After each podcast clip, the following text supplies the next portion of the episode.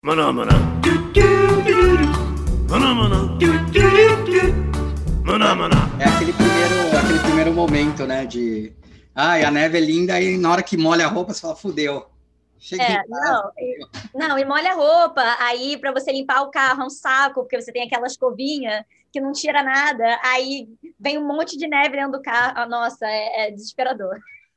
Olá, meu nome é Hulk Janelli, sou professor universitário, design de produto, sócio criativo da Atom Studios, youtuber e podcast. E hoje a gente está com uma pessoa mega fofa que eu conheci há pouco tempo, mas tive grande prazer de conhecer lá num grupo que eu participo eh, e que ela é uma das progenitoras do grupo, que é o DIBR. Não é um grupo fechado, mas é um grupo que troca muita informação e muitas coisas em vários continentes. Aí a gente pode arriscar falar que tá. Vocês podem arriscar que podem que estão aí nos cinco continentes, né? Muito obrigado, Tati, por ter concordado em participar. É, o prazer é todo meu, honestamente. Eu me sinto super honrada de estar aqui. E, enfim, eu escuto podcast, já vi vários episódios e galera super é, brava, interessante, com assuntos super fantásticos. Então é uma honra estar aqui de verdade. A honra é sempre nossa, falando sério. É importante quanto mais a gente conseguir crescer. Eu falo que eu quero ficar idoso, mas não velho. Exatamente. Todos nós. É- essa é a mentalidade. É, exatamente. Esse grupo aí do DIBR é muito legal, dá vontade de. de... O negócio é tão legal, acho que acontece tanta coisa legal ali dentro que dá vontade de expandir para todo mundo, só para observadores, sabe? Tem tanta coisa legal, tanta coisa boa, poxa. Anime. É, a gente, quando a gente criou, a gente nem imaginava que ia ser tão, tão grande assim, né? A gente é, foi engraçado porque a gente começou é, pequenas pessoas, né? Tipo assim, a gente, nós éramos três, eu acho, no grupo, três É. ou quatro. E aí a gente foi um, aí foi outro, aí foi outro, aí foi chamando um, foi chamando outro, foi chamando outro. O grupo começou em janeiro. E a gente já tem, sei lá, 200 e 219, né? pessoas. É. É, alguma coisa assim. E, e foi muito doido, assim, porque a gente tava achando que ia ser o eixo Rio-São Paulo, né? Que é onde a gente tem mais é, representatividade, infelizmente, né? Porque seria muito bom que a gente tivesse design no Brasil inteiro. Aham. Mas, é, cara, expandiu muito. A gente achou gente que tá, sei lá, é, teve gente que tava é, na, na Ásia, gente que tá na Europa, eu tô aqui. E, e gente que tá no Nordeste, tá no Sul, tá em tudo quanto é canto do Brasil. É- Fizeram é muito quase que um Orkut do, do, do design. Exatamente. Muito. Exatamente, é o Orkut do design. Eu faço design, é a comunidade, né? É, foi muito engraçado, porque quem me chamou foi um aluno meu do Senac. Maravilhoso. Daí ele A gente "Ah, tinha comentado, alguém tinha comentado no grupo, ah, é, porque a gente vai falando sobre as pessoas, e aí o pessoal falava, pô, podia chamar essa pessoa, né? E acho que o seu nome já tinha aparecido algumas vezes, porque alguém acho que tinha comentado do, do podcast e tal. É, aí a gente falou, ó, tem que trazer o Hulk, não sei o quê. E, e ficou nessa de tem que trazer o Hulk, tem que trazer o Hulk, e aí alguém, em algum momento, falou, Hulk, aqui, participa. Não, muito legal, porque eu, eu não costumo ficar dando meu telefone, é raro, na verdade. Eu dou quando eu vou conversar com alguém, alguma coisa assim. Então, foi muito, muito legal, foi um prazer, né? Tanto que eu fiquei muito feliz, eu gravei o podcast lá em homenagem a vocês, né? É, pô, foi muito legal. A gente super agradeceu. A gente Nossa, comentou achei entre a gente. Caraca, que legal! Eles comentaram sobre o, o grupo.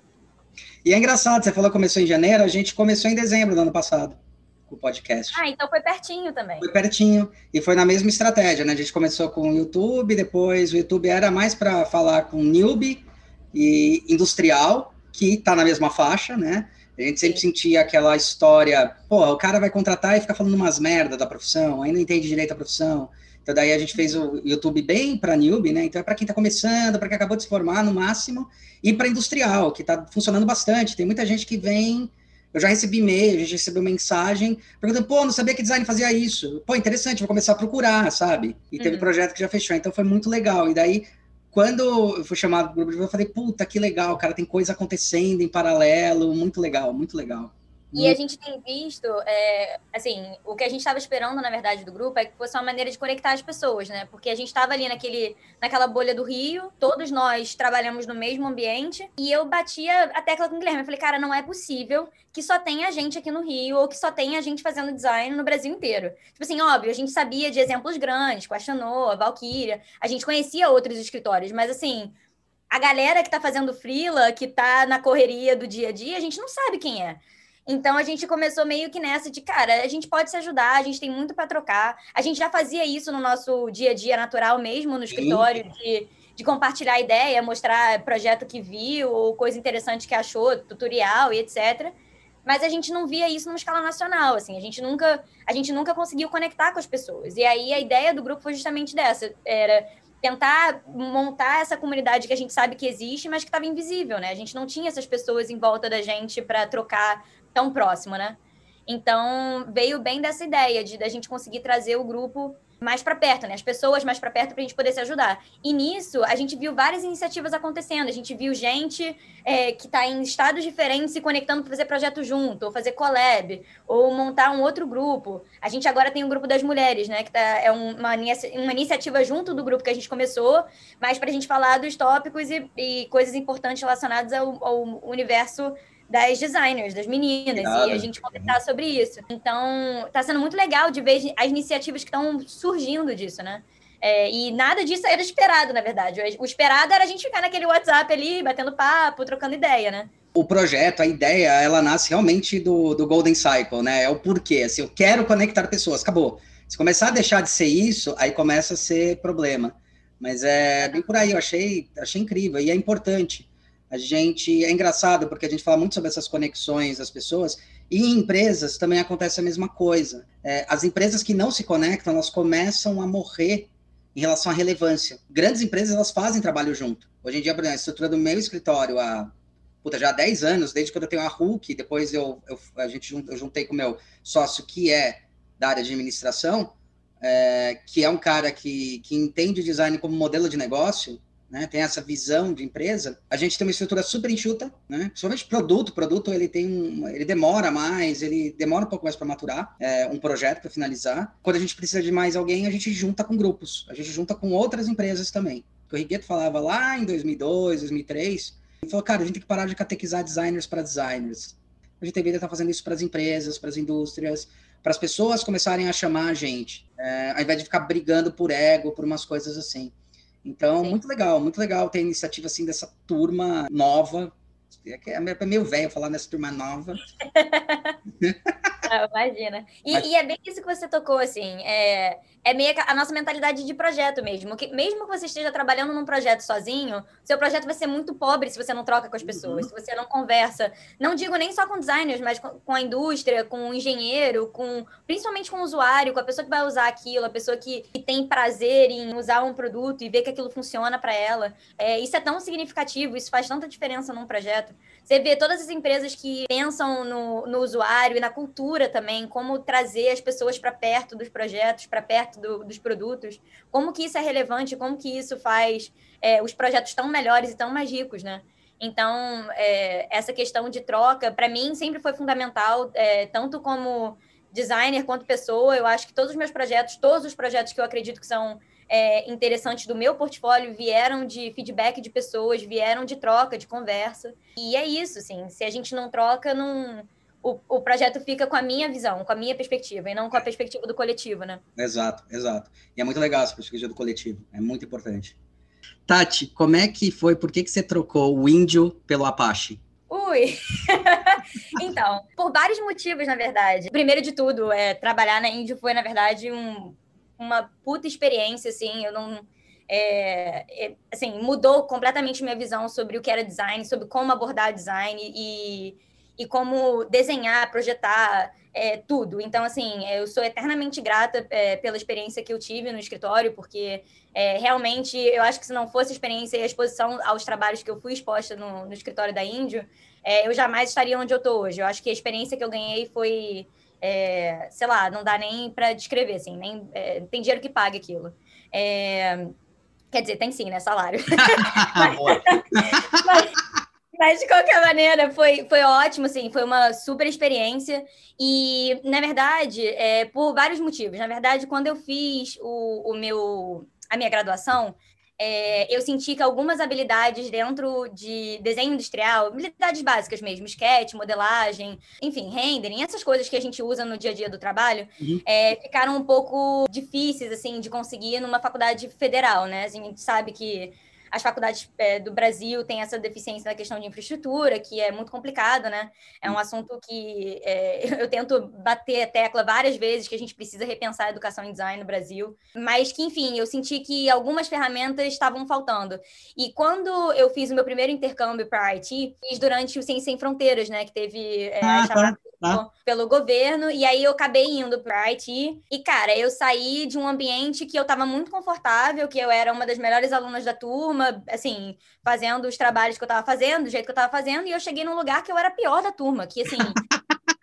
eu era esculachada todo dia. E eu, e eu vi, cara, teve, sem brincadeira, teve um dia que eu pensei assim, cara, eu vou mandar um e-mail pra CAPES e eu vou pedir pra voltar. Porque assim, eu não tenho condição, tipo assim, eu não vou passar nas matérias. E aquilo foi um choque para mim, assim, gigante, gigante. Eu falei, cara, tem alguma coisa errada e eu preciso correr atrás.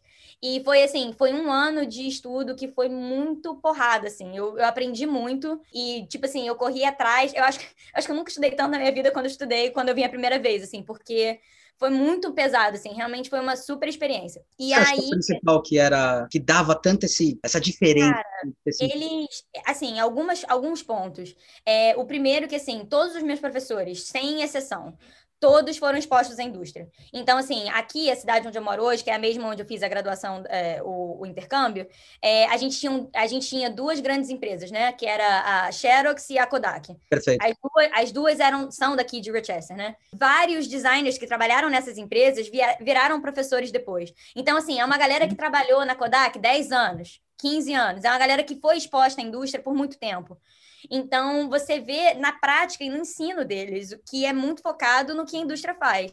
E, assim, a maneira que eles medem sucesso de uma universidade aqui é justamente a quantidade de pessoas que está no mercado de trabalho.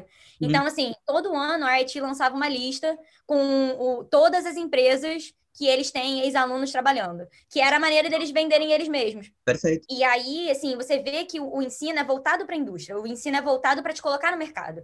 Então, as aulas eram muito focadas nas habilidades, porque é isso que, na verdade, quando você está começando, é o que o empregador vai querer ver, se você consegue desenvolver os projetos. E quando vem ao ponto de é, entrevista, é, apresentação de portfólio, eles têm treinamento para isso. Então, assim, uhum. Tem dia que você senta lá com o professor e você apresenta seu portfólio para ele. E aí ele vai te dar feedback, ele vai fazer pergunta de entrevista. Então, assim, é um outro estilo, é, é, um, é uma outra. É um outro foco, né? Quando, quando se diz em termos de educação. E é isso que eu sempre bato a tecla, né? Que eu queria ver esse modelo no Brasil, assim. Eu queria ver as universidades federais tentando encontrar quais são as oportunidades para os alunos. Tipo assim, as ah, particulares é tá também, viu? E as particulares. Exatamente, particulares também. Ah. Tipo assim, ah, quais são as empresas que estão contratando designers de produto? Ah, é essa, essa, essa. Beleza. O que, que eles querem? Ah, eles estão procurando isso, isso, isso. Ok, então eu vou criar o meu currículo para minha universidade baseado no que a indústria está precisando. Porque uhum. senão você não coloca as pessoas na indústria, né? Não. Então, é, foi exatamente por esse motivo que eu senti que eu precisava voltar para a academia, precisava voltar para a universidade e pegar esse, esse básico que faltou para mim. Porque, Legal. assim, eu, eu, eu sabia fazer o que o, o, trabalho pedia em termos de renderização, modelagem. Eu aprendi muito na Índia em termos de... Até de dinâmica de trabalho, né? É. De ser rápido, de fazer as coisas e conseguir entregar no prazo que a gente tem, né? A consultoria é, é um processo muito rápido, né? Tem, é muito veloz, né? Sim. Então, eu sabia que eu tinha esse, essa habilidade que era fundamental e importante, mas o básico estava faltando, que era a habilidade de desenhar rápido, de pegar um, fazer um porcótipo bem ridículo, bem rápido para poder apresentar uma ideia. Então, é, esses, esses pequenas habilidades estavam faltando para mim. E aí eu acho que por, por esse motivo eu resolvi voltar para academia para pegar esse, esse, esse pedaço que estava faltando da minha educação, né? Legal. É, a minha família também mudou para cá, então eu tenho alguns motivos pessoais, né, pelo qual eu vim para cá também. E aí agora, na verdade, eu estou tentando é, fazer meu networking, começar a encontrar empresas para fazer não só tipo para trabalhar e ganhar, fazer full time jobs, né? Tipo trabalhar com, com design, mas uhum. também para parcerias, colaborações. Eu venho, eu venho conversando com muita gente. A comunidade aqui é imensa, assim, é, e a galera é muito conectada. Então, tem sido bem interessante, assim, de, de ver essa colaboração e de se inspirar nisso também, né? De conversar com as pessoas, trocar ideia, fazer é, projeto junto. Então, isso tem sido bem interessante para mim, assim. Acho que essa é uma das grandes vantagens de estar aqui, assim. A é, comunidade o... é fantástica, assim. Puta, é animal isso. Uma, uma coisa que a universidade, eu acho que ela erra, ela prepara, assim, para um tipo de trabalho, que é o trabalho de você ser acadêmico. E acabou. Então, essa também é uma crítica que a gente faz. A gente tem uma briga constante com isso. Eu, eu sou um dos caras que brigo bastante. O Badatec fala, ah, legal, legal, bonito, maravilhoso, mas essa porra não funciona. Ou bem, não é bem assim. Ou você resolve isso muito mais rápido do que o que você está querendo resolver. Mas é interessante isso, né? É bem, é bem legal isso. Uma coisa que a gente ouve bastante falar, e eu acho que você, é, com a vivência que tem aí, pode falar legal para gente, que é, poxa, é, no Brasil a gente tem uma concorrência desleal em relação a tipo de job. Então você tem designers muito diferentes concorrendo por um projeto que às vezes a maioria deles nem deveria estar concorrendo. Já, já fiz trabalho para o estrangeiro umas duas, três vezes, e tem uma coisa que eu tinha percebido nesses trabalhos, que era, cara, qual que é o seu perfil? Ah, meu perfil é esse, então você pode entrar na minha concorrência. Qual que é o teu perfil? Ah, o meu é gráfico. Ah, então você nem tem, vai estar aqui. Você sente isso também aí, realmente isso acontece? Ou ainda tem um pouquinho dessa, dessa briga meio boba de, na profissão mesmo, no cliente, o que, que ele percebe, o que, que você vê de aceitação? Uhum. Eu vejo que, assim, existe, na minha opinião, né, pelo que eu vejo de conversa com as pessoas aqui, eu vejo que existe uma clara é, distinção das categorias de, ah, temos gráficos, temos UI UX, temos industrial, a gente tem é, até coisas bem mais específicas, né, visual designer, shoe designer, joias, você tem muitas categorias, e o que eu acho que, na verdade, é o pulo do gato e que é interessante nessa história é que eles não competem entre si porque existe mercado para todo mundo. Então, assim, não faz muita diferença se eu sou Julie, se eu sou industrial. As pessoas têm, têm aonde viver em comunidade, entendeu? Uhum. E, e, e, assim, tem, e, e, essa é, é a grande questão, né? Eu acho que a indústria nos Estados Unidos ela é bem aquecida em termos de parque industrial, de, de ter produção dentro do país. Então, isso acaba abrindo muita oportunidade, né? Eu vejo eles reclamando muito aqui, ah, porque não tem trabalho, porque não tem. É, porque tá difícil de conseguir trabalho. Claro que estamos falando agora no momento de pandemia, que realmente tá, tá difícil para todo mundo, mas assim, é, é incomparável o, o difícil daqui com o difícil no Brasil, entende? Sim, sim. Então, assim, ainda mais para quem é cidadão, né, que eu digo. Então, assim, é, eu acho que existe espaço para todo mundo. Então, você vê que quando o cara quer contratar um cara que faz calçado, quando a Nike quer contratar um cara que faz calçado, cara, tem que fazer calçado. Tipo assim, ele, ele tá procurando aquela experiência, assim, a maior parte das vezes. É claro que é, várias dessas empresas têm espaços de inovação. Então, assim, eu tava vendo esses e funciona, dias... Funciona, né? é, alguma empresa que abriu, tipo assim, eles têm um time de inovação e que a experiência não é exatamente, tipo assim, para você entrar na, nesse time, é, eu vi a vaga, né? Para você entrar nesse time, não necessariamente você precisa ter a, a o, especificidade o tipo trabalho, do né? É, você não precisa ser específico no que a empresa faz. Você precisa uhum. ter, obviamente, um portfólio é, diferente, enfim, você tem que ter diversidade no que você está fazendo, mas que não necessariamente você precisa ser focado no que a empresa faz. Eles estão é, justamente procurando quem é diferente e quem não pensa igual a eles. Uhum. Entende? Então, assim, é, eu acho que acaba existindo essa, é, essa boa convivência, né, digamos assim, por conta disso, porque tem espaço, né, de, de certa forma, para eles é, viverem em, em, harmonia, digamos assim. Uhum. É, mas sim, eu vejo claramente as divisões, eles se intitulam assim também. Ah, eu sou designer industrial, eu faço, eu sou shoe designer, eu sou visual designer. E acaba que isso é a maneira que eles ganham o pão deles, né? Porque você tem o espectro das pessoas que são bem generalistas, né? Que é, geralmente é quem vai para consultoria, né? Que trabalha com uma grande gama de coisas, é capaz, é bem flexível que consegue fazer. E tem o cara que ele é super específico. Então é o cara que vai fazer ou só calçado, ou só só visuals, um determinado específico tipo de produto. E aí ele ganha o pão dele ali, porque ele é focado naquele, naquela expertise, ele oferece aquele serviço de maneira impecável, e aí as empresas às vezes contratam aquele cara como freela, ou contratam aquele cara para ter in-house, porque ele vai ficar responsável por aquela específica tarefa, né, dentro uhum. da empresa. Então eu vejo muito isso, assim, eles se intitulam em, em, em titles diferentes, mas acaba que tem muito espaço para todo mundo poder viver junto, né, digamos assim. É interessante isso, porque. Mas também tem um olhar da. A indústria enxerga um pouquinho melhor isso, né? As empresas. Porque a gente tem um problema aqui da empresa achar que tudo faz parte do mesmo pacote. Eu, eu acho que aqui, num geral, em, em termos de empresas e tal, as, as pessoas já conhecem mais design do que no Brasil. Eu, eu vejo, assim, quando eu converso com alguém que eu faço design, não necessariamente eu tenho que explicar o que eu faço. No Brasil, uhum. é, é bem assim, ah, mas, mas você trabalha com o quê exatamente? Então, assim, existe um pouco dessa educação que, ainda que a gente ainda precisa fazer ah, eu desenho produtos, eu trabalho com a parte ergonômica, com a parte humana relacionada ao desenvolvimento de um projeto, de um produto. E aqui é menos. Tipo assim, quando você fala que você faz design, as pessoas, ah, design. Tipo assim, às vezes até perguntam, ah, qual é a área que você trabalha, qual é o Olha, foco legal, que você tem. Legal. É bem mais conhecido, conhecido, né, esse termo. E assim, é, um outro ponto que eu acho que é muito favorável é a questão das startups, né? Sim, Aqui, sim. As startups estão crescendo muito. Sim. Então, assim, o que no final das contas acaba fazendo com a startup justamente lance, enfim, e vire tendência e, e se destaque no mercado é design, é apresentação, é pensar no, na necessidade do usuário, que é tudo que a gente faz. Posicionamento estratégico, exato. Posicionamento estratégico é exatamente tudo que a gente faz. Exato. Então, por esse ponto, eu acho que as empresas aprenderam que elas precisam investir nisso porque isso vai dar dinheiro para elas. Eu acho que a visão de que o design é investimento, ela é bem mais adotada aqui do que no, no Brasil. É, no Brasil é custo. No Brasil até é, hoje Brasil é custo. como custo. A gente tem, tem, costuma ter muita reunião com um monte de cliente falar, ah, então quanto vai custar? Eu falei, você não vai custar nada para você. Ah, vocês vão fazer de graça? Eu falei, não, você está investindo. Assim uhum. como você investiu no seu forno, assim como você investiu em alguma coisa, você está investindo. Costumo às vezes falar que tipo, não é eu que preciso de você, é você que precisa de mim. Para conseguir tentar mudar um pouco esse mindset, porque esse jogo fica meio, meio injusto. Mas é interessante. Talvez seja um pouquinho da reflexão da língua, né? Porque design aí é projeto e eles entendem a palavra como projeto. E no Brasil acabou sendo traduzido de uma maneira, ah, desenho. Porra, que merda, né?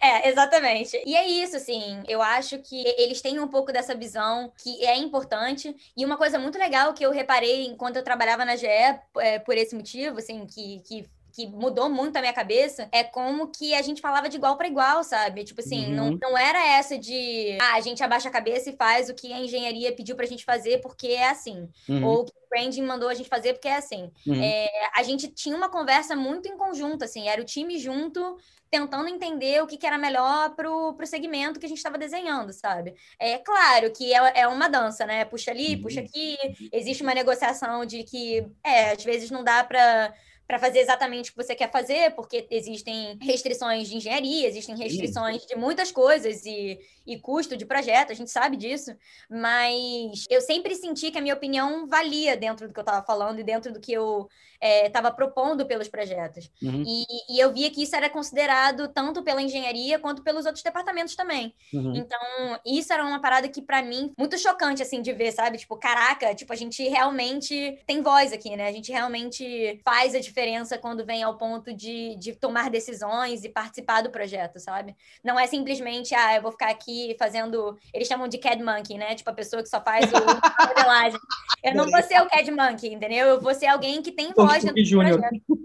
É, não, tipo assim, eu vou trabalhar junto com o time, né? E isso é muito importante, assim. É legal de ver que existe um valor, existe um entendimento de que isso é importante. É, eu acho que isso é fundamental, assim, eu acho que é esse o ponto, de ver que a engenharia está considerando o que eu estou falando, de ver que o branding sabe que a gente está pensando no usuário, no segmento, e tudo bem, às vezes quem vai dar a palavra final é o VP, Sim. é a galera que está lá em cima. Sim. Mas, assim, a, as decisões são tomadas juntas, então isso para mim foi, foi muito chocante, assim, quando eu cheguei aqui e comecei a trabalhar com as empresas, né, e ver como é que é a dinâmica de trabalho nos Estados Unidos. É, você percebe que você está trabalhando realmente como uma equipe para um projeto acontecer, né? E não, tipo, para alguém, né? Você está trabalhando para alguém, para o seu gestor, porque você está querendo tampar o ego do cara. É mais por aí. É, assim, eu, eu não posso... Assim, eu falo isso muito pela experiência que eu ouço das outras pessoas, porque hum é, tanto trabalhando é, na GE quanto trabalhando na Índia, Sim. eu senti que a gente tinha muita voz. Assim, o, Não, você foi para o escritório ótimo logo no começo. Teve, é, o, o, Guto sempre teve a palavra e a voz para conversar com, com os clientes e, de certa forma, educar também, de trazer e falar: olha, a gente está propondo assim, a gente acredita que isso é melhor para vocês e a gente tem conhecimento do que a gente está fazendo. Então, eu, eu digo mais pela experiência que eu escuto de outras pessoas, de falarem que, ah, os clientes, enfim, não valorizam ou acham que sabem fazer design ou que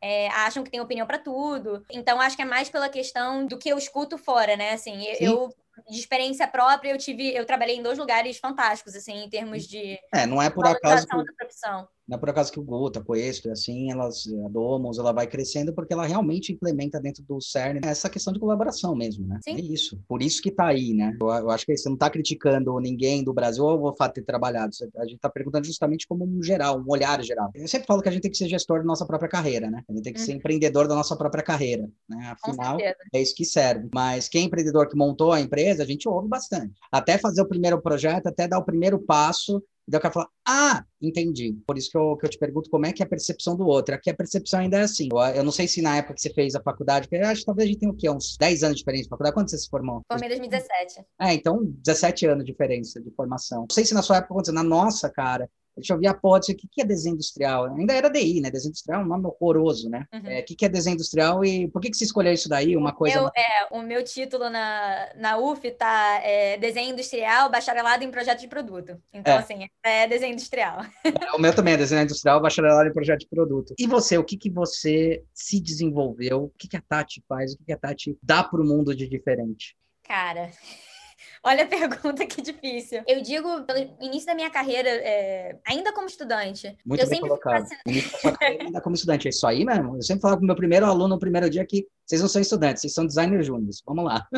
o que sempre entrou na minha cabeça de que o porquê que eu queria fazer design, uhum. era justamente entender essa relação humana com os objetos. E, e por que que a gente gosta tanto de uma coisa e odeia tanto outra. E acho que nesse ponto, é, as minhas primeiras aulas na UF, na verdade, eu tive aulas de metodologia e tal, e a gente aprendeu muito sobre o método da IDEO, né? Uhum. E pra mim, a IDEO é tipo, a, sei lá, a empresa, sabe? Eu amo, eu acho muito deles, eu acho que eles fazem um trabalho fantástico. Sim, sim. E, e aí, isso ficava muito martelando na minha cabeça. Por que, que a gente gosta de um troço e a gente não gosta de outro? Eu sempre fui muito curiosa para entender isso. Essa questão de ser crítica a respeito do que eu tô desenhando e entender se aquilo realmente faz sentido para quem vai consumir aquele produto ou quem vai usar aquele produto. Perfeito. Independente de quem seja. E aí, quando eu vim para IT, esse foi justamente o ponto mais engraçado da questão, porque eu cheguei, eu cheguei aqui e aí eu vi essa galera desenhando um absurdo e fazendo uns projetos incríveis. Eu assim, meu Deus, o que é isso? Caraca, que projeto legal, não sei o quê. Eu vi eles apresentando e eu ficava assim, cara, mas por que isso? Mas por que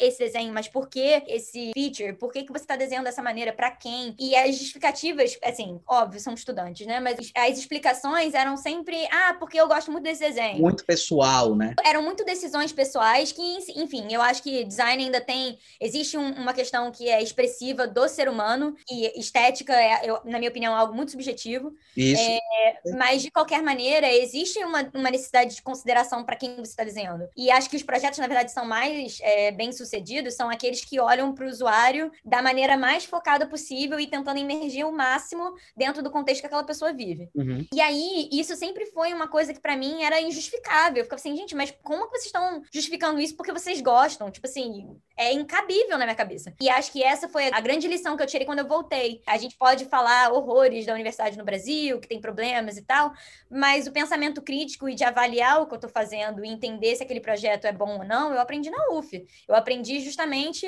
na teoria ali, de estudar e aprender os métodos de entrevista, de conhecer o usuário, de conversar com as pessoas. Eu tinha um professor que ele falava sempre, o Giuseppe Amado, ele, ele, ele ainda está na, na UF, um grande abraço para ele. Eu fiz um projeto uma vez na, no INCA, a gente estava trabalhando com suporte de soro. Tá. E era um projeto muito delicado, porque a gente estava trabalhando com crianças com câncer.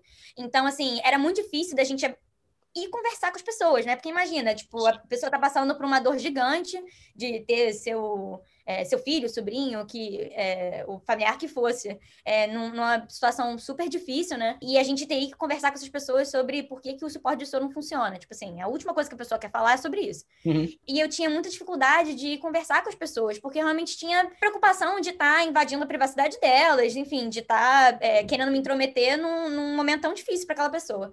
E aí eu comentei com ele, falei, José, eu, eu, não sei o que fazer, porque eu preciso falar com essas pessoas. Eu, assim, observação ajuda muito, claro, mas conversar com essas pessoas é importante. Sim. E aí ele pegou e falou, ele falou assim, cara, não existe uma pessoa que não gosta de falar sobre a vida dela. Sim. E isso e isso foi, tipo assim, cara, eu não levo isso nem, tipo, só pra design, eu acho que eu levo isso pra vida, assim. É, aprender a ouvir o, o outro é, tipo, fundamental para tudo, para tudo, pra vida. E foi muito legal, assim, que eu comecei a usar essa mentalidade de vamos parar para ouvir muito mais. Então, assim, às vezes eu tenho 300 perguntas para fazer, mas se a pessoa ficou muito apaixonada de falar sobre um determinado assunto, vai. É isso aí. Fala, fala o quanto você quiser, porque aquilo faz com que a pessoa sinta segurança de conversar comigo. Exato. Então, é, Então, fazer o projeto dentro do Inca é, teve esse momento, assim, né? De eu começar a conversar com as pessoas, e às vezes as pessoas estavam falando do tratamento ou da demora para começar o procedimento com, com a criança e tal, e não necessariamente falando sobre o suporte de soro, mas assim, só de ouvir sobre aquela realidade da pessoa, eu comecei a perceber, porra, o produto tem que ser rápido, tem que ser fácil de usar, tem que... É, você entende o sistêmico e quanto ele influencia naquele sistema, né? Que eu acho que é o mais... Exatamente, você entende o contexto e, e, entende por que, que a mudança daquele produto faz o contexto inteiro ser mais fácil. Perfeito, Isso foi muito importante para mim, assim, essa questão de você conversar com as pessoas e entender por que, que as pessoas precisam falar sobre os projetos, precisam falar sobre as necessidades delas, assim. Percebeu também, né? Desculpa te interromper, mas você não percebeu dentro disso que no final das contas é muito aliviante, e, na verdade elas querem falar alguma coisa. A gente fica preocupado, mas na hora que começa a falar, elas se sentem tão aliviadas de poder falar com alguém, que, cara, você, você resgata tanta coisa bonita e tanta coisa legal pro projeto, que, na verdade, na hora que você olha para as perguntas, você acaba falando, puta, ela respondeu essa pergunta, só que não do jeito que eu queria perguntar, que é aquela famosa frase do Einstein, né? O mais importante não é saber a resposta, saber o que perguntar, né? Você não acha que aconteceu muito isso? Nessa... Sim, eu, eu, tive, eu, eu tive essa experiência, assim, é, Acho que o Inca foi esse choque para mim. Acho que foi o projeto mais difícil que eu já fiz na minha vida, com certeza. Uhum. É, em termos de lidar com as pessoas. Cara, e foi bem isso, assim. Era eu pisar para trás um pouquinho e, e, observar aquilo ali e conversar com as pessoas. Não, não foi nem tanto de, ah, eu ter um, uma ficha com várias perguntas e sentar isso. com a pessoa numa, numa entrevista formal e fazer aquelas perguntas, mas de sentar e conversar, cara. Eu lembro que teve dia de, assim, é, a gente era, era funcionário, mas fazendo iniciação científica, né, dentro da, do Inca. Legal. E aí, eu me lembro que teve dia, assim, do hospital tá super caótico, porque alguém passou mal, e aí corre para lá, corre para cá, não sei o quê. E aí eu lembro um dia, cara, que eu tava ali assistindo aquilo acontecer, meio nervosa, né? Porque, enfim, tava todo mundo correndo. E aí teve uma mãe que virou para mim e falou assim: Você pode cuidar da minha filha cinco minutos que eu preciso fazer xixi? E eu fiquei assim, tá. A gente, obviamente, ia todo dia pro, pro hospital. Então as pessoas começaram a conhecer a gente, né? Então, assim, chegou num ponto da gente estar tá tão imerso naquela realidade que eu tava cuidando de uma criança. E eu, e eu assim, gente, eu não consigo cuidar nem de mim. Quem dirá cuidar de uma criança que tá com suporte de soro. E, e assim, é, é, bem isso, assim. É uma questão de você emergir de verdade no que, aquele, é, no que aquele projeto precisa e naquele contexto, entende? E aí eu acho que é muito interessante quando a gente vê. É, escritórios grandes ou outras empresas é, desenhando para outros países o como que é interessante ver é, quando o projeto não é imerso na cultura, é verdade. como que ele é pobre. Sim. E eu já vi, assim, vários exemplos, assim, empresas aqui desenhando para outros países, tipo assim, ah, desenhando para a Ásia, ou para América Latina, ou para é, Europa. E você vê que o projeto é pobre, porque os caras não vão conversar com essas pessoas, não vão se imergir dentro do processo. E aí eu, eu bato palma para quem justamente faz, porque é o que faz a diferença de você fazer um projeto culturalmente imerso dentro de um contexto de alguém, assim, de uma comunidade. É, não, isso é legal. A gente uma vez foi contratado para fazer uma análise para Panasonic, é o que eles chamam de tropicalização quando vem para o Brasil, tropicalizar o produto. O refrigerador deles lá custava 11 pau. Eu falei, ah, classe A, classe A+. Ele falou, bom, primeiro mas isso é coisa de classe, vamos tentar entender. E daí a gente falou, os potenciais de, de venda, a gente analisou, fez a imersão, entendeu, falou, os potenciais de venda de entrada do seu produto são classe A e classe C, se você quer uma classe. Uhum. O, cara, o cara que vocês chamam da classe B não está nem interessado no teu refrigerador. Justamente por essa avaliação, né? Eles avaliaram meio o que, que era e a gente avaliou o que, que acontecia. Ele falou, no Brasil é normal você ter, que não é normal no mundo todo, você ter empregada doméstica. Tá caindo isso, mas é normal ainda. Então a empregada doméstica mexia muito mais com o refrigerador do que a dona. A dona tinha por estilo, a empregada tinha por uma necessidade. A gente chegou numa pesquisa de imersão dessa a achar uma casa que, sei lá, a, a cozinha da mulher devia custar uns 30 mil reais. E era de uhum. comunidade comunidade, né? Era começo da favela, não era comunidade, mas era de comunidade. Foi por quê, uhum. né? Ela só aparelho top, só coisa top, ela, trabalha em ela trabalhava em casa de uma mulher que tinha grana, e ela viu quanto aqueles objetos eles é, refrigeravam melhor a comida, faziam melhor as coisas, e a gente percebeu uma outra coisa que era uma troca, né? Enquanto, enquanto que eles estavam chupando, a gente falou, meu, vamos parar de falar de classe B, classe C, classe A, e vamos falar sobre importância do produto pro mercado e como ele se posiciona e o que as pessoas querem ou não. O iPhone é o grande exemplo que a gente tem aqui. Né? Sim. Né? como ela percebia, como ela mexia mais e percebia que durava mais o alimento, é isso que ela quer. É essa comunidade que ela quer. E ela investe nisso. E a gente percebeu que os 12 mil, 15 mil de um, de um refrigerador era a mesma coisa que para a classe B um carro de, sei lá, 100 mil. O cara vai lá e financia, vários anos ela fazia isso com a geladeira. A, a grande primeira porrada que eu tomei foi um amigo cadeirante que tocava piano, é, uhum. é, teclado numa banda, ele tinha uns 16, a gente tinha uns 14 por aí, ele era um pouco mais velho. E uma vez eu fui ajudar ele a andar na rua com a cadeira de roda, falei, ai, meu cuidado, ele me mandou pra puta que eu pariu. Eu falei, vai tomar no cu. Eu ando na cadeira de roda, mas não sou retardado. Eu sei andar nas coisas, relaxa. Se eu precisar de ajuda, eu te falo. Falei, nossa, mas também como, é, como a gente tenta se colocar, mas não se coloca. A empatia não é a capacidade de você se colocar no lugar do outro, é perceber que o outro é o outro. Exatamente. E, e eu acho que é essa expertise que eu sempre busco enquanto designer. Eu acho que todos os projetos, de todos os projetos que eu já fiz, é, essa característica de tentar entender qual é a necessidade do outro e, e exatamente entender o outro como outro e, e, perceber que eu não sou, eu não tenho aquela vivência, eu não tenho, eu não estou imersa naquele contexto, então eu não sei nada. Uhum. Eu sou um ninguém perto do que essa pessoa sabe sobre a vida dela. Uhum. Então, assim, é, isso para mim é fundamental, assim, para qualquer projeto que você queira fazer ou qualquer qualquer coisa que você queira construir para uma comunidade. Você precisa entender quem aquela comunidade é e como que você pode acrescentar aquela comunidade. Não necessariamente você dizer o que aquela comunidade precisa, mas você saber entender como que você pode adicionar aquele grupo de pessoas, aquela seja um grupo pequenininho, seja, sei lá, uma, uma família uma comunidade, uhum. ou, sei lá, um país, um estado, assim, é, independente de escala. Eu acho que é uma questão de você entender é, quais são as necessidades daquelas pessoas e saber como que você pode acrescentar em cima daquilo.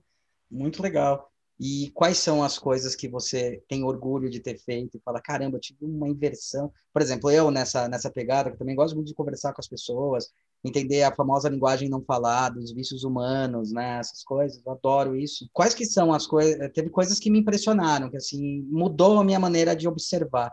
Quais são as coisas que mudaram a sua maneira de observar os projetos que aconteceram futuramente, você fala, hum, agora. Alguns projetos, assim, certamente os projetos que são relacionados com dificuldade, é, dificuldade de mobilidade, ou projetos é, focados para pessoas com dificuldade de visão. É, esses projetos, é, pessoas com, com.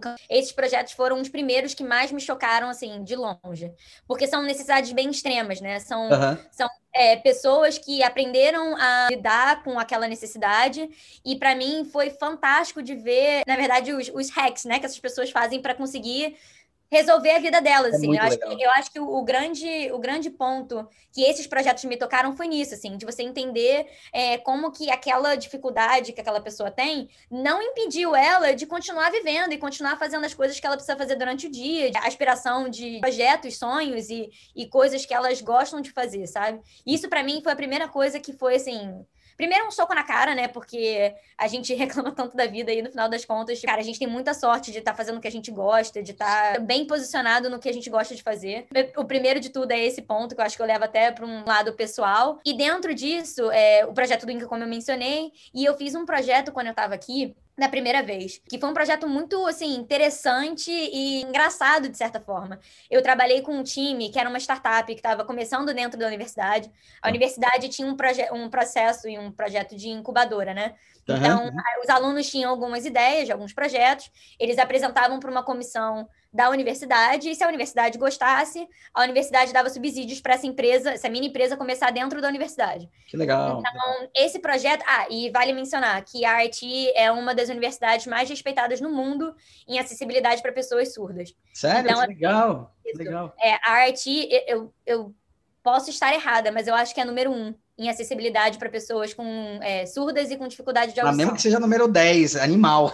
É, tipo assim, se, se existe um aluno surdo dentro da sala, existe um intérprete, sempre. Tá. Não, não, não existe exceção de ter aulas sem intérprete e alunos com dificuldade de audição. Sabe, e o Senac aí... faz isso também, eu acho muito legal, cara. Não, é muito legal. E assim, é eles, raro, acompanham, eles acompanham, é, o desenvolvimento dos alunos. Então, assim, eles sabem a agenda dos horários dos alunos, das aulas. É, é, é bizarro, assim. Tipo, é, é uma estrutura que não existe igual, sabe? Uhum. E, e, agora, na época da pandemia, eles estavam distribuindo máscaras com é, o visor lábios, transparente. Com o visor transparente, justamente porque tem muita leitura labial, né? Que as pessoas uhum. com dificuldade de audição conseguem fazer, que é outra parada que eu acho fantástica, assim. O ser humano consegue ler, tipo, lábio. É, é, é você sabe que, eu não sei se você... Eu estudei uma vez isso daí com uma intérprete e eu descobri, cara, que não é uma linguagem universal a linguagem dos sinais, sabia ah, disso? Ah, não, não é. Aqui existe cara, uma linguagem de sinais que é diferente da Libras. É, vai por vício de linguagem, costume, cara, é muito bizarro. Muita coisa.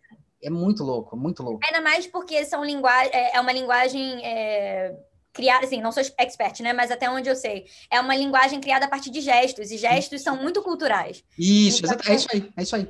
Então, é, a cultura é muito imersa dentro do, da linguagem de, de sinais, né? E aí, esse projeto que a gente fez, o, primeiro de tudo, o CEO, né, o cara que teve a ideia, era surdo. Então já começava por aí. E assim, era, um, era uma parada tão boba, mas assim, tão boba que eu nunca parei de pensar e que faz toda a diferença para eles, né? Toda vez que ele apresentava o case dele, né, de projeto, ele falava de uma situação que ele viveu, que ele tava no sofá da casa dele, assistindo TV, e a filha da namorada dele caiu da escada. A menina devia ter, tipo, uns 3, 4 anos, assim, escorregou, tipo, caiu da escada. E aí a menina começou a chorar. E ele não ouviu. Depois de muito tempo, é que ele foi ver que a garota tava chorando, aí ele foi ajudar a menina e tal, não foi nada grave. Mas isso fez ele pensar sobre todos os sinais, é, todas as respostas auditivas que a gente tem dentro do nosso ambiente de casa, que essas pessoas que têm dificuldade de audição não são é, não, não conseguem captar. Uhum. Então, a ideia dele era desenvolver um equipamento eletrônico que você consegue colocar espalhado na sua casa. Esse equipamento vai fazer reconhecimento desse som, seja uma criança chorando, um cachorro latindo, alguém tocando a campainha, o que for. E esse device, ele vai mandar uma mensagem para o celular desse, desse usuário, dizendo para ele qual é o som que está acontecendo dentro da casa dele. Então, tipo assim, ah, alguém tocou na campainha, então vai aparecer uma notificação para ele, tipo, olha, tem alguém na sua porta. Uhum. E aí ele vai lá atender a pessoa. Então ele começa a criar é, esse entendimento do que está acontecendo dentro do ambiente doméstico dele. E, cara, jogada fantástica, assim, fantástica. E assim, a gente foi, é, eu e um, um, um, outro menino que está até no grupo, o Code, a gente entrou nesse projeto para fazer a parte do design do projeto, né? Desenvolver o case, né, desse device, o produto em si, uhum. é, a usabilidade, né? Como é que encaixa na tomada. A gente estava preocupado com questão de cachorro, né? Tipo, tentar pegar a criança, tirar da, da tomada e tal. Então, assim, existia uma certa preocupação, né, dentro desse contexto doméstico, quais são os desafios e tal. Mas, assim, a gente trocava ideia com, com o CEO, né, da, da empresa, e, e sempre tinha alguém para ajudar a gente, porque a gente não falava língua de sinais, né? A gente meio que aprendeu algumas coisas para poder conversar com ele, mas foi uma experiência incrível, assim. Eu nunca ia imaginar que isso era uma necessidade, porque eu não vivo esse contexto. Então, acho que os projetos, com certeza, que são voltados para acessibilidade, foram os projetos que me marcaram muito, assim, de de crescimento profissional e entendimento da necessidade do outro e de contextos de projeto. Outros projetos que eu considero que são marcantes para mim, definitivamente CES, que foi o projeto que a gente fez para a GE, que foi um projeto assim de uma escala estratosférica uhum. e, e, de uma responsabilidade assim é, imensurável. A ideia do projeto era desenvolver a cozinha do futuro. Uhum. E aí, quando eles apresentaram o um projeto para gente, é, eu lembro de estar na, na, sala com outros estagiários e não ver. Foi muito engraçado isso, e não ver nenhum sênior. Estavam só os estagiários. Aí tinha uma, uma designer que eu não sei bem se ela era júnior ou mid-level, era alguma coisa ali. Ela já estava um certo tempo dentro da empresa. Uhum. E o nosso chefe, né, o nosso manager. E aí ele apresentou, né, o, o, que seria o projeto. E aí ele falou: olha, a gente vai dividir vocês em dois times. A gente tem o time da cozinha do futuro e o time da cozinha de acessibilidade. E aí eu fiquei olhando e eu falei assim: tá, mas quem é a equipe? Aí ele pegou e falou: não, vocês. Tá, mas só nós? É isso? Ele é. E aí ele falou: a gente quer, a gente quer fazer esse projeto da CES com a visão do futuro. A gente quer a visão de vocês, que vão ser os próximos consumidores de cozinhas. E, cara, eu me lembro que aquilo me chocou muito. Eu falei assim, cara, tipo assim, eu nunca fiz exibição na minha vida. Tipo assim, eu já tinha trabalhado com produto e tal, beleza. Uhum. Mas, assim, era uma escala muito maior. Não era desenhar um, um fogão. Era desenhar uma cozinha inteira. Um sistema, né? Um, um sistema, sistema né? de, de, assim, tinha, tinha que ser algo que era capaz, não necessariamente de ser implementado, mas conceitos que poderiam ser trazidos para a cozinha Sim. dos dias de hoje mas ao mesmo tempo uma experiência de um stand. Então, assim, pessoas iam circular ali. Eu tinha que pensar como que eu ia ter espaço para todo mundo passar e como que a gente ia entregar a mensagem daquele, daquele stand. Ah, a gente vai ter é, atores é, apresentando o projeto, a gente vai apresentar o projeto, vai ter plaquinha explicando, não vai ter plaquinha. Então, assim, era, era, foi uma experiência, assim, bizarra em termos de entendimento de, de projeto. E acho que por isso me marcou muito, porque o tempo foi muito curto, foi um projeto que a gente tem que fazer muito rápido. A gente tinha que entregar tudo antes da, da feira, né? A feira era em janeiro. Eu lembro que dezembro, em meio, é, início, meio de dezembro, a gente estava naquele, naquele momento loucura de entregar o, os finais dos finais, né? E, cara, trocando com o cara que estava construindo pra gente, especialmente a parte que eu tinha desenhado, tava na China. Então, assim, eu ligava pro cara de madrugada, aí conversava com ele de manhã. Foda. Aí, é, e a, a, tipo assim, a alteração vinha de manhã cedo para mim, e aí eu tinha um dia para fazer, porque era quando ele abrir de novo o arquivo, né? Quando ele tava dormindo, né? Enquanto ele tava dormindo. É, enquanto ele tava dormindo, eu tava trabalhando. Então, assim, era é, tinha dia que eu olhava assim, meu Deus, tipo assim, às vezes é, eu olhava, ah, cara, isso é impossível fazer desse jeito, tipo assim, às vezes vinha uns negócios meio de engenheiro, né? Uhum. Tipo assim, ah, a gente resolveu assim. Eu falei, cara, não vai ser assim nem sonho. E aí eu meio que dava aquela risada e e aí depois eu parava assim, cara, eu tenho um dia para resolver isso. Tipo assim, eu tenho um dia para pensar como é que eu vou consertar esse problema, entregar uma modelagem nova e entregar um PDF para ele explicando certinho onde o que que vai aonde. As revisões. É, as revisões. E aí tu fica, meu Deus, tipo assim. E, foi, não, foi assim, com certeza desesperador. E foi muito importante para mim justamente por isso, porque a gente não tinha um senior. A gente não tinha alguém para responder e perguntar como eu faço isso. Um suporte, assim, lógico que eu podia parar para conversar com eles. Eu fiz isso sim, muitas sim. vezes, né? De sentar e falar, cara, o que, que você acha disso? Como é que eu resolvo aquilo? Mas assim, eles estavam também enrolados com os projetos deles, né? sim, né? Então acabava que ficava na nossa mão mesmo. E a gente foi no show, a gente participou, a gente, a gente trabalhou no stand, explicando os projetos e tal. Legal, que legal. E, cara, e foi muito legal, porque assim, é... legal por dois motivos. O primeiro, obviamente, de você ver um negócio que você desenhou no papel, um rabisco, tá ali na sua frente, né? Isso para mim foi surreal, assim. Eu, eu lembro que eu cheguei no stand, eu fiquei, eu não tinha nem palavras, assim, eu não sabia nem o que falar. Tá, escorre aquela lagriminha, né? Você fala, meu Deus. Cara, é, não, foi. Seu, e, né? esse foi, e foi um projeto muito puxado, assim, foi muito intenso. Então, ver aquilo ali na minha frente foi, tipo, surreal. E o outro ponto foi que, como a gente trabalhou... Depois vocês reclamam de TCC. Pô, não, nem, nem, não, passa nem perto reclamar de TCC agora, porque... Não, você não, a turma que tá reclamando. Fala, bicho, vocês têm um ano. Tem três Cara, meses. É um ano. E fudeu. É, não é. Se essa a gente começou a fazer em agosto. Foi agosto, setembro, outubro, novembro, dezembro. Cinco meses. Para ah, botar um stand de pé. O stand de pé, é isso aí. É. Quer dizer, agosto não, acho que foi setembro. Setembro, outubro, novembro, dezembro. É, quatro meses. E, cara. Qual foi, a segunda coisa que você falou que era legal? Desculpa, te interrompi. Não, não imagina. É, e aí, a outra coisa que foi muito legal é que a gente estava no stand explicando o projeto. Então, assim, a gente estava ali, as pessoas passavam, e como a gente estava de uniforme e tal, tipo, da empresa, as pessoas vinham conversar com a gente e perguntar sobre o projeto. A gente tinha a oportunidade de explicar e tal. E em alguns momentos, as pessoas não se ligavam que eles estavam falando justamente com quem desenhou sim, o stand. Sim. Então, obviamente, a gente já viu muito elogio e tal. E aí eu me lembro que tinha um casal que foi muito engraçado. Eles vieram falar comigo e aí eles, ah, mas esse projeto é tão legal que não sei o quê. Eu, ah, obrigada, é, foi, foi muito trabalho do time e tal. Aí eles, ah, você participou desse projeto? Eu falei, participei. Aí eles, olha, como assim, que não sei o quê. Aí eles continuaram falando, né, do projeto. Aí eles perguntaram, ah, qual foi a sua contribuição? Aí eu apontei, eu falei, ah, eu, eu fui responsável pelo desenho da, da ilha e da, da, da peça do meio, né, que tá no, no projeto e tal. Uhum. E aí eles, cara, foi a parte que eu mais amei. E aí começaram a falar por que, eles gostaram. E aquilo é uma validação tão grande do que você faz.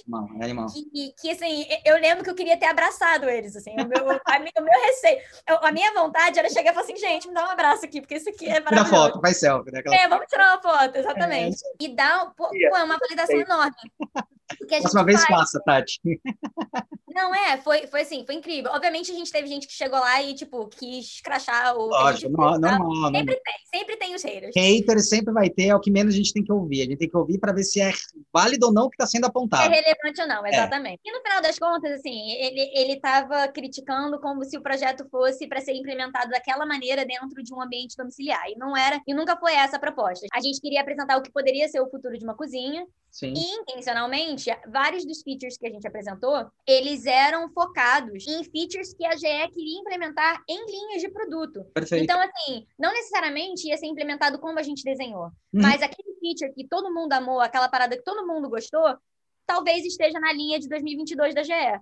Entendeu? Então, assim. Não, isso, eu... cara, isso é incrível que essas empresas fazem. GE, Philips. Eu lembro que na minha época de faculdade a gente já via um vídeo que era antigo. Não sei se chegaram a ver, que era o futuro pela Philips. Aí tinha umas roupas que era wearable. Cara, a gente tá falando de um vídeo de 88. Cara, como isso é importante, inclusive, para estimular a criação de a geração de novas coisas. Eu lembro de uma empresa que chamava Itala Design, se não me engano, o pessoal de carro vai saber, que era uma empresa de carro que fazia carros concept e protótipo. E o mais legal dela era isso, elas faziam os concepts, você nunca ia ver ele na rua, mas ele tinha pequenas implementações e pequenos testes de alguns componentes, que sim, esses componentes eram validados para as montadoras poderem implementar nas coisas dele. Então, isso, cara, é de uma riqueza, de uma importância isso daí.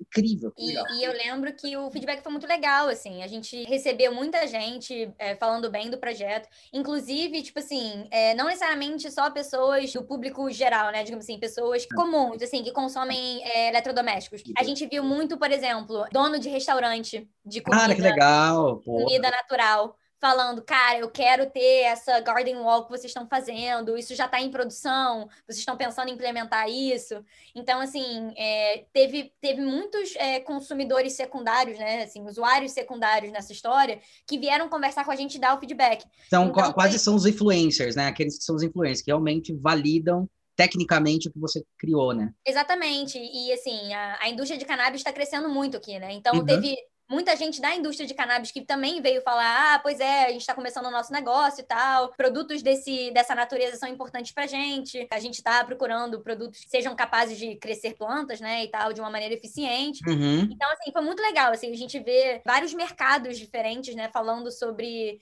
é, esse mesmo produto e essa mesma é, visão que a gente trouxe para CES e validando muito o que a gente faz, sabe? E, e isso para mim foi um outro momento que foi bem choque, assim, de carreira, assim, de ver, cara o que a gente faz é importante, sim. Tipo assim, a gente, a gente agrega valor dentro de um projeto e a gente, a gente tem muita voz que, que importa dentro de um desenvolvimento de um produto.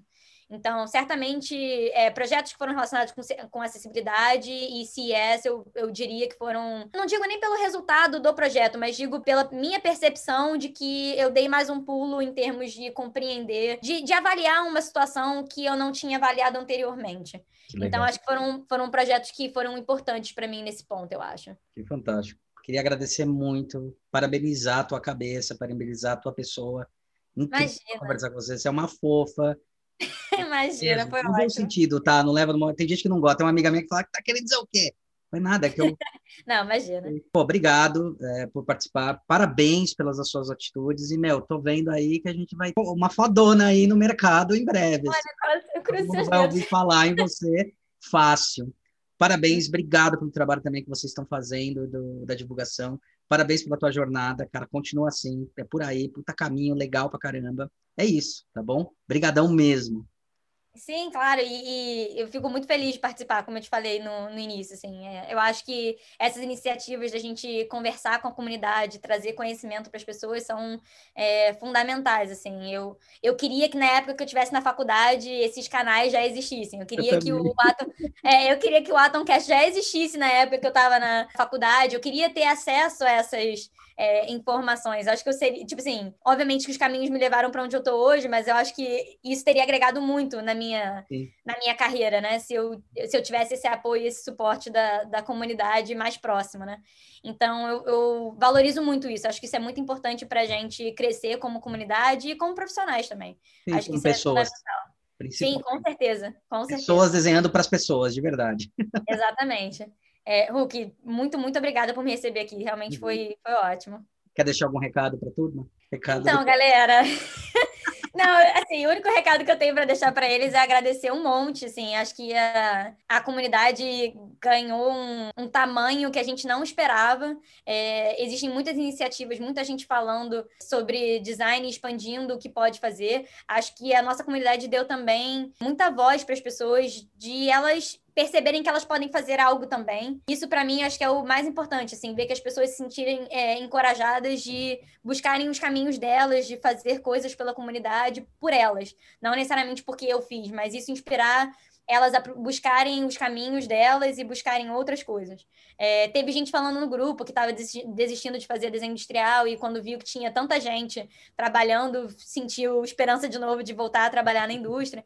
Então, isso é, é, é gigante, assim. E aí eu queria muito agradecer a todo mundo que está no grupo, que, enfim, que traz bons tópicos para a gente conversar, que trazem questionamentos, coisas importantes que a gente precisa falar, é, até questões que não necessariamente são focadas em design, mas que tangem o que, o que a gente faz e tangem é, a nossa realidade. Então, queria agradecer de coração todo mundo que agrega e que traz é, coisa boa para aquele grupo. Legal, fantástico. E o único agradecimento que eu tenho é obrigado por ter feito o grupo, Imagina. todos vocês do grupo, porque vocês tiraram o estrelato do design e botaram ele onde ele tem que estar, para as pessoas e com as pessoas. Obrigado mesmo. Exatamente. Isso é, era o que a gente mais queria fazer, assim. A gente queria saber quem é que estava na briga ali, né? No, no suor do dia a dia e saber o que, que, o que, que funcionava para aquela pessoa, que pode funcionar para mim e que o que eu fazia podia funcionar para ela. Então, esse é a grande motivação para a gente começar isso.